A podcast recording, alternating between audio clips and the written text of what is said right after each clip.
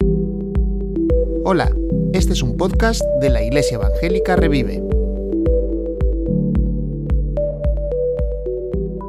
Vamos a abrir la Biblia en capítulo 1. Dice así: Estas son las palabras de Nehemías, hijo de Jacalías, en el mes de Kisleu del año 20, estando yo en la ciudadela de Susa, llegó Hananí, uno de mis hermanos, junto con algunos hombres de Judá. Entonces les pregunté por el resto de los judíos que se habían librado del destierro y por Jerusalén. Ellos me respondieron, los que se libraron del destierro y se quedaron en la provincia, están enfrentando una gran calamidad y humillación. La muralla de Jerusalén sigue derribada, con sus puertas consumidas por el fuego. Al escuchar esto, me senté a llorar. Hice duelo por algunos días, ayuné y oré al Dios del cielo. Le dije, Señor, Dios del cielo, grande y temible, que cumples el pacto y eres fiel con los que te aman y obedecen tus mandamientos. Te suplico que me prestes atención. Que fijes tus ojos en este siervo tuyo, que día y noche ora en favor de tu pueblo Israel. Confieso que los israelitas, entre los cuales estamos incluidos mi familia y yo, hemos pecado contra ti. Te hemos ofendido y nos hemos corrompido mucho. Hemos desobedecido los mandamientos, preceptos y decretos que tú mismo diste a tu siervo Moisés.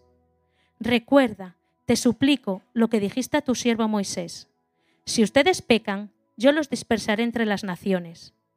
Pero si vuelven a mí y obedecen y ponen en práctica mis mandamientos, aunque hayan sido llevados al lugar más apartado del mundo, los recogeré, los haré volver al lugar donde he decidido habitar.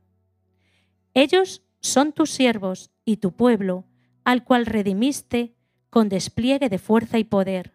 Señor, te suplico que escuches nuestra oración, pues somos tus siervos y nos complacemos en honrar tu nombre. Y te pido que a este siervo tuyo le concedas tener éxito y ganarse el favor del rey. En aquel tiempo yo era copero del rey. Buenos días, buenos días. Em, normalmente tengo por costumbre, bueno, más bien mi esposa tiene por costumbre el indicarme cuando el tiempo más o menos se ha acabado y me hace una señal para que yo sepa ya empezar a, aterrizar y cortar el sermón y no aburrir a la audiencia. Pero mi esposa hoy está con nuestra nieta en la escuela dominical, entonces tenéis un gran problema. Porque a veces eh, uno de los pecados de los predicadores es que hemos pasado tanto tiempo estudiando, leyendo, que tenemos tanto material que a veces nos pasamos de información. Entonces, como aquí no está mi esposa, pues voy a dar la autoridad a uno de los ancianos, Germán, por favor, a la media hora, más o menos, a la media hora me, me haces una señal, eso es un poco fuerte, pero algo así como que... Y entonces yo empiezo ya a aterrizar y ya se acabó el tema. La otra opción es que viniera el Espíritu Santo sobre nosotros y entonces la cosa se puede alargar el famoso predicador, eh, quizás dicen que es el mejor predicador del siglo XX, que era Martin Lloyd Jones, era eh, galés, no era inglés, era galés. Este hombre eh, dice, parece ser que nunca daba charlas en la radio, porque decía, bueno, si, y si viniera, y le daban unos minutos, pero dice, bueno, y si viniera el Espíritu Santo, ¿qué hacemos entonces? Entonces dice, no, no, no, yo predico desde el púlpito y si un día, por alguna razón, el Espíritu Santo viene y nos tenemos que alargar, y esa experiencia la he tenido yo en una iglesia en Inglaterra. ¿eh? El predicador era un compañero mío, predicó con tal poder que vino el Espíritu Santo de una forma especial. No digo que no esté aquí ahora, pero hay veces que se presenta de una forma especial. Y al final de la predicación dijo, bueno, ahora vamos, cualquier persona que quiera venir para adelante para ser bendecida y orar por vosotros, que venga. Y estamos hablando de una congregación de 400 personas. Estuvimos una hora y cuarto haciendo una cola para que los ancianos orasen y orasen y bendijesen a cada uno de los miembros de la congregación. Así que es posible que pase esto. Eh, lo hemos visto, lo hemos experimentado. No es muy común, eso es la verdad también, es, esa. Bueno, eh, hay cosas graciosas en la vida eh, y cosas tristes. Eh, los pastores nos pasan cosas tremendas. recuerdo una situación, bueno, siempre antes de ir a predicar tengo que ir al servicio. Aún después de miles de predicaciones, necesito ir al servicio.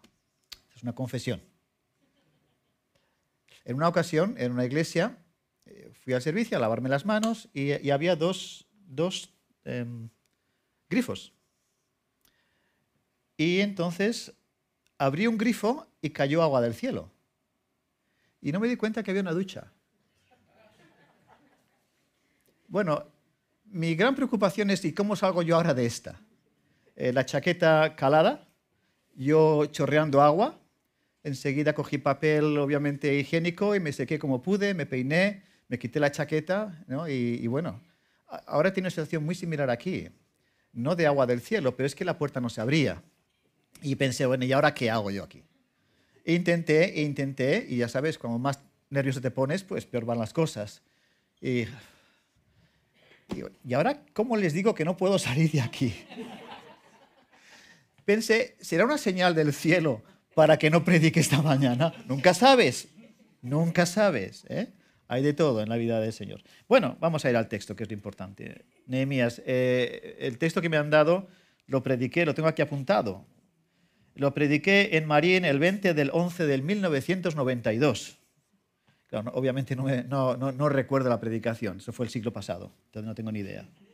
Así que empecé de cero a, mirar el texto. Eh, me han dado el capítulo 1 y 2 de Nehemías, es algo imposible de hacer y por lo tanto he dicho, se acabó el tema. Como aquí no está Walter, pues mira, hago lo que me da la gana y se acabó.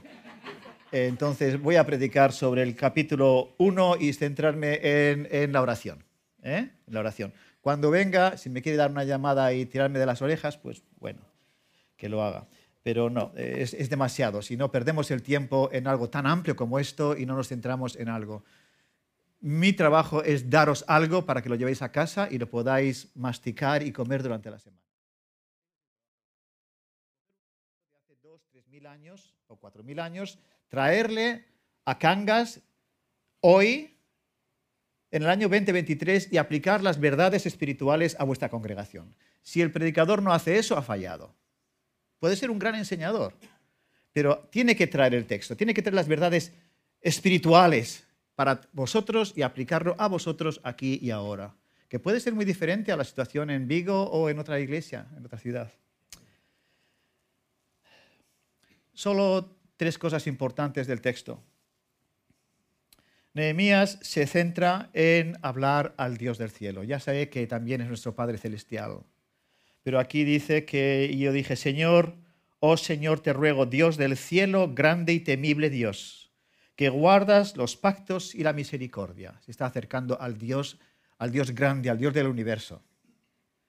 El Dios que sabe el nombre de cada una de las estrellas del universo. Y por lo tanto se siente realmente un siervo delante de este gran Dios. Cuando hay dificultades en la vida, y todos las tenemos, y si no las tenéis, no te preocupes, es una profecía, las tendrás, porque así es la vida. La única forma de no tener dificultades y sufrimiento en la vida es que no vivas muchos años. Pero si vives muchos años, cuanto más años vives, vas acumulando en tu experiencia dificultades y sufrimiento. Es parte de la vida.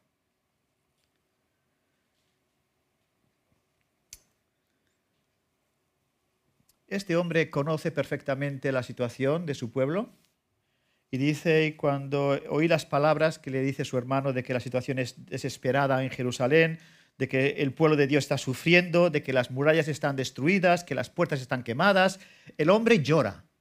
¿Cuándo fue la última vez, y me hice esta reflexión a mí mismo, ¿cuándo fue yo la última vez que yo oré por el pueblo de Dios? Os lo paso la pregunta. ¿Cuándo fue la última vez que llorasteis por la situación desesperada de la iglesia? En la situación que sea. ¿Cuándo fue la última vez? Que llorasteis, os postrasteis e hizo duelo, día y noche estuvo orando y ayunando. Nuestras iglesias obviamente no se nos da por ayunar, no se nos han enseñado esas cosas, sobre todo en Galicia. ¿Quién va a ayunar en Galicia? Es imposible. Pero hablando en serio, este hombre se lo tomó todo muy en serio. Sufrió, aunque estaba pensando en Jerusalén, que estaba a miles de kilómetros de donde él vivía. En sus, es decir, es, me duele tanto la situación del pueblo de Dios que es que lloro por ello. Siento pasión por ello. No puedo dormir. Día y noche estoy delante del Señor orando y orando y lloro por la situación. ¿Cuándo fue la última vez que nos sentimos así por la iglesia local o por otra iglesia o por otro país? Mi esposa y yo, de paso, oramos prácticamente todos los días por Ucrania. Cuando las cosas no van bien, cuando hay sufrimiento, la pérdida de un ser querido, una enfermedad tremenda, una catástrofe, una guerra, lo primero que sufre en la fe es el conocimiento de que realmente Dios es todopoderoso. Bueno, si Dios es todopoderoso, ¿por qué permite estas cosas?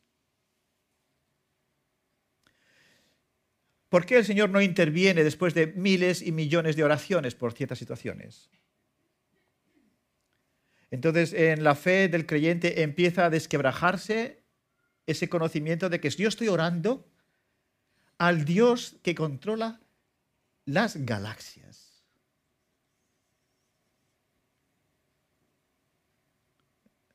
Te entra en la cabeza estas cosas. No es, a un diosecillo de por aquí. No, no, es, es al Dios creador de millones y billones de galaxias. Este es al Dios al cual yo me acerco en este día. Día y noche a favor del pueblo de Dios. Y le recuerdo sus cosas, le recuerdo sus promesas. Le recuerdo que es un Dios de misericordia. ¿Dónde estás tú, Señor? Que no intervienes en esa situación. Así que eso es lo primero que empieza a aparecer. Grietas en la fe de todos nosotros cuando vemos que, bueno, aquí el Señor no está contestando. ¿Realmente es Dios el Dios soberano del cielo y de la tierra que controla todo el universo? Pues entonces, ¿por qué no interviene? ¿Dónde estás, Señor? Nehemías no pierde esto nunca, a pesar del dolor que, que, tiene al ver el pueblo de Dios sufriendo en Jerusalén, él no pierde la visión. Me estoy acercando a ti, tú eres el Dios, oh Señor, Dios del cielo. Grande y temible Dios, que guardas los pactos. Te lo recuerdo, Señor, tú eres el Dios que guarda los pactos.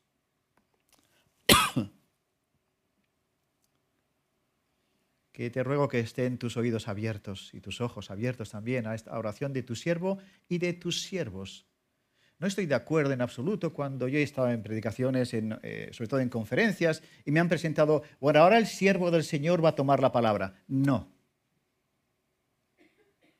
yo soy tan siervo como vosotros sois siervos. Todos somos siervos. Me parece bien que me presente como ahora el siervo del Señor, pero yo también puedo decir, y, y vosotros sois siervos, ¿o no? Todos somos siervos. Por eso al final dice, yo como siervo del Señor y los siervos, todos los siervos, nos acercamos a ti Así que es importante no perder de vista que nos estamos acercando al Dios del universo, al Dios que controla todo, y somos sus siervos. Nosotros, tú eres su siervo. El grupo de alabanza son siervos. Los que limpian la iglesia son tan siervos como los grupos de alabanza. Los pastores son tan siervos como el más sencillito de los creyentes de la congregación. Todos somos siervos a los ojos de Dios. Y algo para importante, otro de los secretos importantes de esta oración de intercesión es que para Nehemías lo importante no es el individuo, sino es el grupo. Ponemos tanto énfasis en la salvación como algo individual y es verdad, que perdemos de vista que lo importante es la familia. Eh, yo pensé, como siga así Marta, me quita el sermón. Lo importante es la familia, lo importante es el grupo, lo importante es el pueblo de Dios, es el conjunto el cuerpo de Cristo. Eso es importantísimo. Y somos una sociedad tan individualista que a veces perdemos de vista que lo importante es la congregación, es el grupo.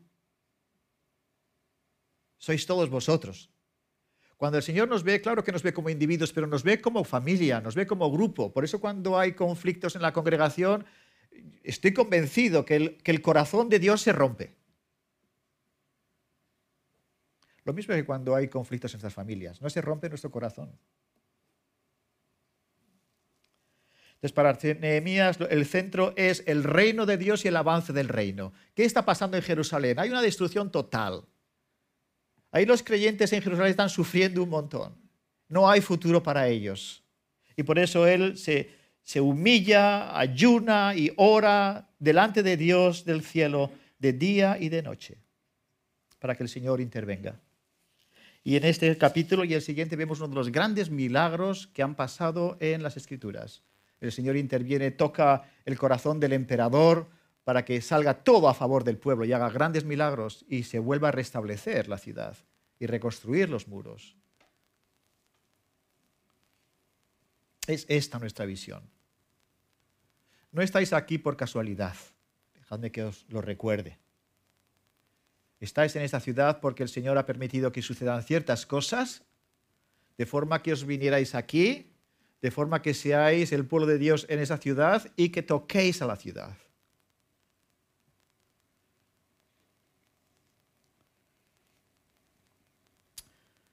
Cuando eh, mis niños eran pequeños, tengo tres hijos, ahora eh, eran muy pequeñitos, entraban en mi despacho sin llamar a veces, eh, porque claro, es la familiaridad, soy el padre y entran, y venían con una lista de peticiones no estaban interesados en tener una conversación conmigo, de paso. ¿eh? Son interesados en, mira, papá, necesito unos zapatos, eh, puedes comprarme un helado, quiero una galleta, o papá, eh, mira, tengo un cumpleaños, me vas a llevar. Era todo una lista de peticiones. A medida que van creciendo, las peticiones seguían allí, pero más bien se centraban en una relación. Venían a preguntar cosas, a tener una conversación con el padre ahora ya con treinta y tantos años y ya tienen sus familias y sus hijos, la relación es totalmente diferente. Sería muy preocupante si todavía hoy en día, cada vez que se ponen al teléfono conmigo desde Canadá o Inglaterra o donde estén ahora, era simplemente para pedir algo. Yo me sentiría muy preocupado. ¿Qué ha pasado aquí? Nuestra relación con Dios puede ser lo mismo. Cuando oráis y entráis a la presencia del Padre, ¿Vais con vuestra lista primero o la lista del reino? Por naturaleza somos egoístas. Es mucho más fácil orar por mis asuntos, mis familias, mis necesidades personales, que primero poner el reino de Dios. Para Nehemías era totalmente diferente. La prioridad de Nehemías es el reino de Dios. El reino de Dios y su justicia. Esa es la prioridad fundamental. Después vienen mis prioridades personales, lo que yo necesito. También tengo la libertad.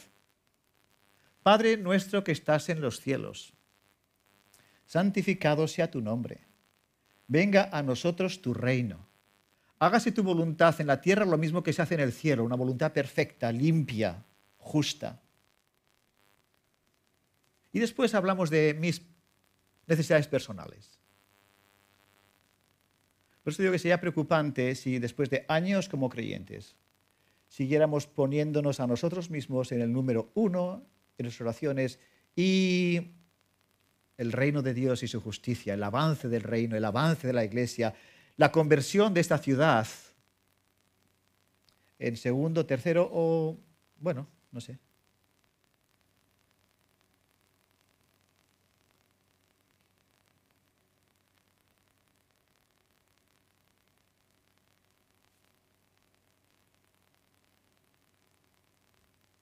a, medida que me acerco a la eternidad, y no hay duda de ello, con 70 años, pues ya sabes, y ahora cuentas menos. ¿sí?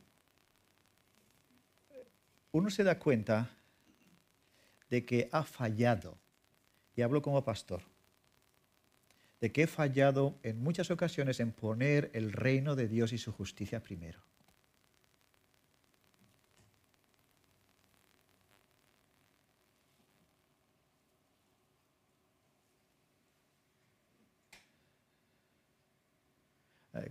Es tiempo de madurar, es tiempo de crecer. Decía Marta, bueno, vamos a ver lo que el Señor, eh, escuchar lo que el Señor le ha dicho a Roberto. Bueno, a veces es bonito y a veces no es tan bonito. No vais a alcanzar a esta ciudad con el grupo de alabanza. no vais a alcanzar esta ciudad con el coro gospel. No vais a alcanzar esta ciudad con conferencias de invierno y de, verano. No lo vais a hacer. Yo lo he intentado y no ha funcionado. Si os, si os va a estar la información. Pero si fuéramos al Dios soberano, con lágrimas y con oraciones, y si alguno tiene la fortaleza de aún añadir con ayuno, ayunas para centrarte en la oración, para tener más tiempo para orar, una mente más clara. Estoy absolutamente convencido de que veríamos grandes milagros, pero absolutamente convencido. Porque cuando leemos la historia de la iglesia y vemos avivamientos en otros países, hemos, eh, descubrimos que ha habido hombres y mujeres que se han centrado totalmente en orar para que el Señor enviase un avivamiento. Para que el Señor de una forma especial tocara los corazones, cosa que nosotros no podemos tocar, sobre todo en la sociedad en la que vivimos. ¿Quién quiere escuchar de Dios? Solo Dios puede abrir los corazones de la gente. Solamente Dios, esa es mi experiencia. Solo Dios tiene el poder para revolucionar esta ciudad y que la gente venga. Eso pasó en Gales, pasó en Estados Unidos, pasó en las Islas Hébrides al norte de Escocia, donde la gente estaba pescando en las islas, unas islas al norte. No sé si eh, Benita has pescado quizás por ahí, tan lejos, ¿no? Pero bueno, está eh, en el fin del mundo. Los pescadores, sin escuchar un sermón, según la historia que lees, sin escuchar ningún sermón ni ninguna predicación, sin estar en la iglesia, caían de rodillas en el barco mientras pescaban, tocados por el Espíritu Santo, y llegaban a puerto convertidos. Eso, ¿quién lo puede hacer a no ser que sea Dios? En mi experiencia, cada una de las conversiones que he visto en mi vida ha sido el poder del Espíritu Santo, tocando impactando.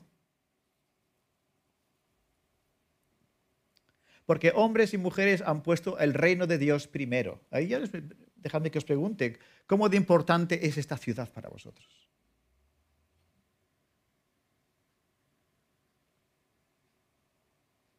¿Cómo de importante es, eh, son vuestros vecinos que conozcan al Señor?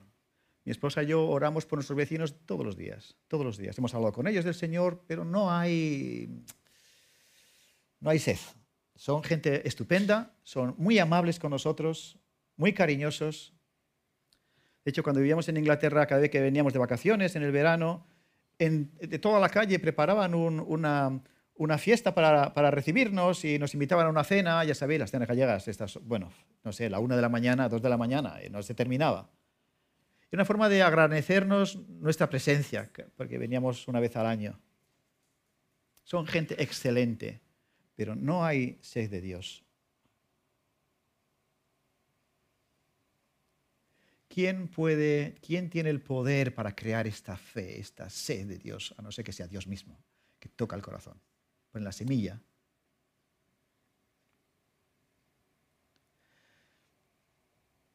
en la iglesia última que trabajamos en Inglaterra, una chica se convirtió, era, era china, nunca era atea, nunca había escuchado el Evangelio, nunca había escuchado el Evangelio. Pero venía a las reuniones de la tarde porque dábamos bocadillos a los estudiantes. Teníamos una congregación de 150 estudiantes universitarios y ella vino por los, por los bocadillos, ni más ni menos. Y se convirtió. Y el día de su conversión la preguntó eh, uno de los pastores, ¿cómo te has convertido? ¿Qué te tocó? era la alabanza, la oración, una predicación, dijo, no, yo vine aquí por los bocadillos. Yo no estoy interesada en Dios. De hecho, en China, donde donde yo vivo, nunca se me había hablado de Dios. Pero unos amigos míos dijeron, pues mira, quedan bocadillos. Y fuimos. Y estaba sentada atrás sin el mínimo interés, ni saber, no sé ni de qué iba el mensaje. Fíjate, ya esto ya es el colmo. pero escuché una voz que me dijo, aquí hay la verdad. Aquí hay la verdad. Aquí está Dios. Búscale. Y así me convertí. Eh, nos quedamos boca abiertos. ¿Funciona así Dios? Claro que sí. Este es el Dios de la Biblia. El Dios que toca los corazones, el Dios que abre las mentes, el Dios que da la vista a los ciegos, físicos y espirituales. ¿O no? Y si estáis aquí es porque hay un, no sé, 30 o 40 mil ciegos aquí afuera. Ciegos que encima no tienen sed. ¿Cómo los vamos a alcanzar? ¿Cómo les vais a alcanzar? Pues necesitaremos Nehemías. No sé cuál es el femenino de Nehemías, pero, pero necesitamos Nehemías. La mayor necesidad de la iglesia, no solamente aquí en España, pero en Inglaterra, yo diría que es la necesidad de personas que interceden a favor de la ciudad donde el Señor les ha puesto. que pasan tiempo en oración antes de sus preocupaciones personales, pasan tiempo preocupándose por el pueblo de Dios y el avance del reino y su justicia. Todos los días pedimos al Señor, Señor, por favor, toca a cada uno de mis vecinos. No sé, no le digo cómo lo va a hacer, pero toca a mis vecinos. Queremos que cada uno de mis vecinos lleguen a conocerte. Mira, yo encuentro fácil, muy fácil escuchar y pasar horas y horas escuchando alabanza. Lo encuentro facilísimo. Es, es fantástico, es precioso. Pero tiempo de intercesión es duro. Me cuesta muchísimo sentarme a interceder. Diez minutos, media hora. Inténtalo. La alabanza, fácil. La música, genial. Disfruto. Tiempo de intercesión, a favor del reino, a favor de la iglesia, es tan duro, es tan difícil centrarse. La mente se va por todas partes.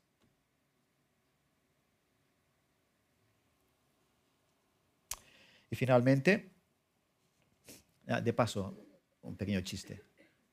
Le pregunta un, niño a su padre después del sermón, papá, papá, ¿qué quería decir el el predicador cuando decía finalmente, finalmente. ¿Y por qué le repiten? Dice, tranquilo hijo, no quería decir nada. Así que solo lo he dicho una vez. Para terminar, algo importante es el tiempo de confesión. Eh, lo tiene absolutamente claro aquí. Yo y la casa de mi padre, se pone, es parte del problema. Fíjate, y está en Susa es un hombre de Dios. Y sin embargo dice, no, no, no, eh, hemos cometido contra ti todo tipo de desmanes. Yo y la casa de mi padre hemos pecado contra ti. Hemos procedido perversamente contra ti. No hemos guardado los mandamientos, ni los estatutos, ni las ordenanzas que mandaste a tu siervo Moisés. Hemos pecado contra ti. Tiempo de confesión. Los reformadores inicialmente en la, iglesia tenían muy claro este, este concepto de, de confesión, no solamente confesión personal en tus oraciones antes de entrar a la presencia del, del gran Dios soberano, pero además tiempo de confesión personal como congregación. Hemos pecado contra ti.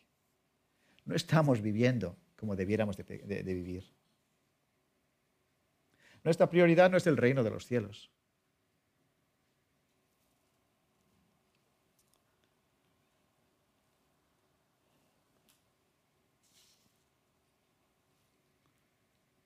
Es importante que nos conozcamos a nosotros mismos.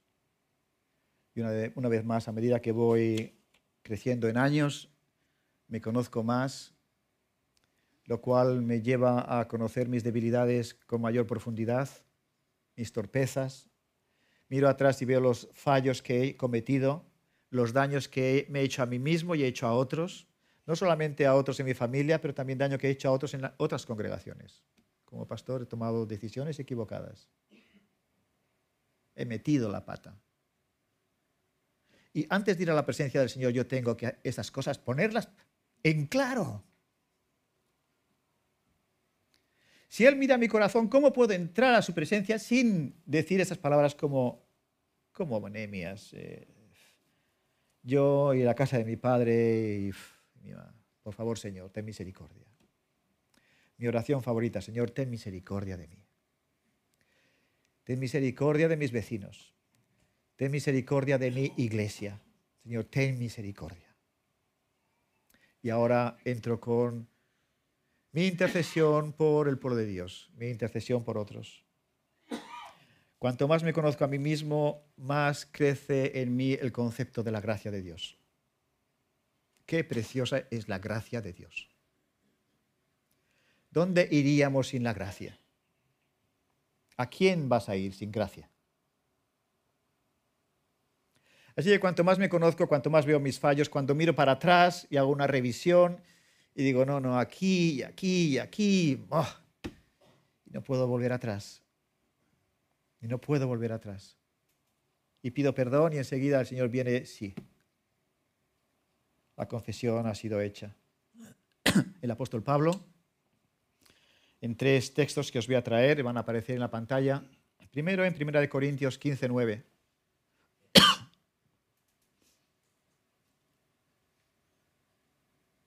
¿Lo tenemos ya?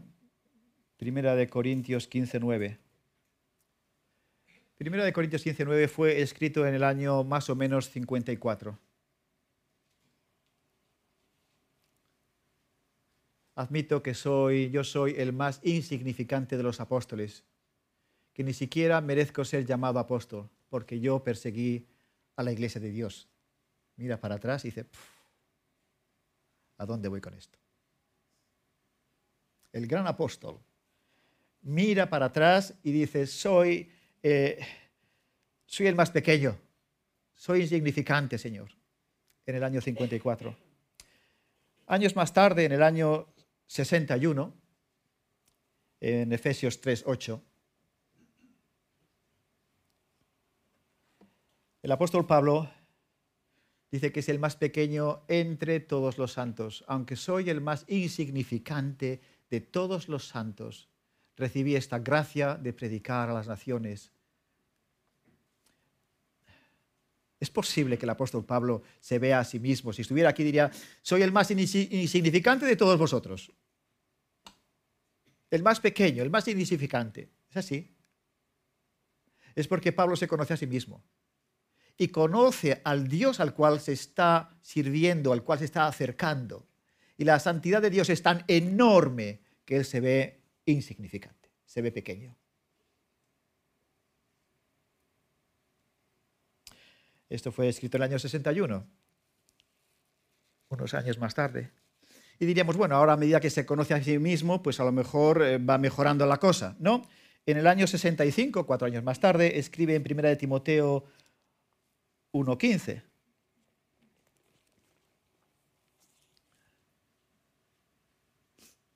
Este mensaje es digno de crédito y merece ser aceptado por todos, que Cristo Jesús vino al mundo a salvar a los pecadores, de los cuales yo soy el primero. Por favor, ponte a la cola. Es lo que diría el apóstol Pablo. Yo estoy primero, ¿eh? El primero de todos los pecadores está aquí delante de vosotros, el gran apóstol Pablo. ¿Cómo se conocía este hombre? Asombroso. El peor de todos. El más insignificante el más pequeño de entre los miembros de la congregación. Por eso este hombre conocía mucho la gracia de Dios. El poder de la oración, el poder de la intercesión se encuentra en estas pequeñas cosas que hemos visto en este capítulo. Primero, entender a quién nos estamos acercando en la oración, al Dios Todopoderoso, control las, eh, galaxias, Segundo, que pone sobre todas las cosas en sus oraciones el reino de Dios y su justicia, el avance del reino, la iglesia, el avance. Y finalmente, que es capaz de conocerse a sí mismo, de confesarse delante del Señor y delante de los demás, admitir, aquí he fallado. Y por eso la gracia de Dios es tan preciosa a los ojos de Pablo y debería de ser tan preciosa a nuestros ojos. Así que ahora cuando tomemos de los símbolos, cuando tomemos de los símbolos, os ruego que no lo tomáis a la ligera. Fue algo tremendamente costoso. La gracia de Dios es costosa. Uno de los riesgos que corremos al tomarla todos los domingos es que es algo tan cotidiano que, bueno, no digo que lo hagamos a la ligera, pero como lo hacemos todos los domingos, decimos que los símbolos, ¿cómo vamos? Se acabó, me he dicho que se acabó. Decimos que los símbolos son símbolos. Yo no estoy del todo 100% de acuerdo con esto.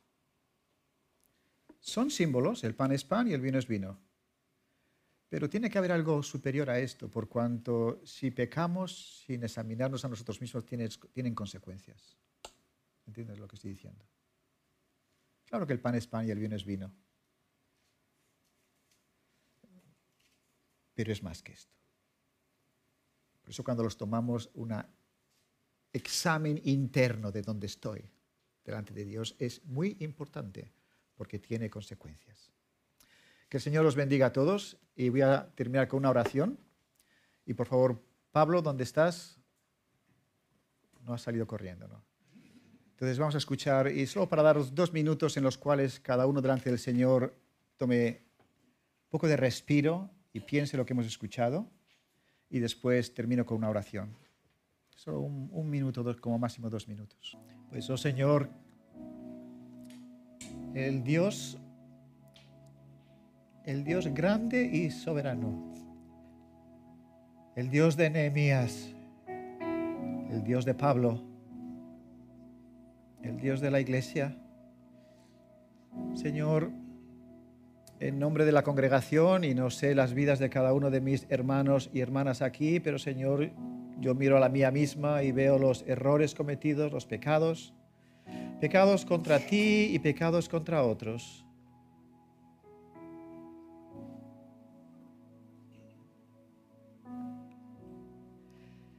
Y lo único que me queda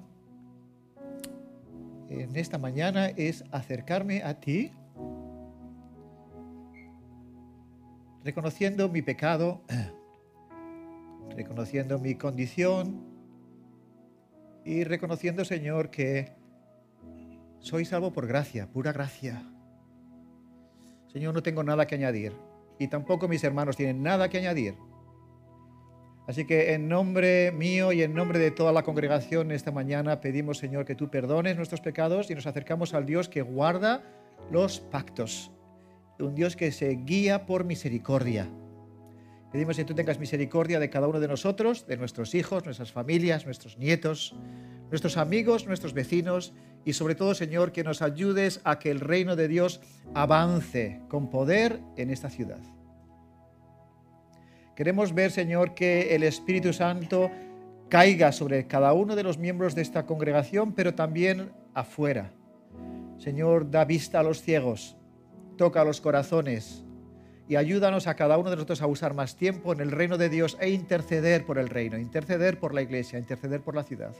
Señor, pedimos tu ayuda y tu bendición. Ten misericordia de todos nosotros. En el nombre del Señor. Amén. Gracias por escuchar este podcast. Si quieres contactar con nosotros, escríbenos a iglesiaevangelicarevive.com. Puedes encontrarnos en Facebook, Instagram y YouTube.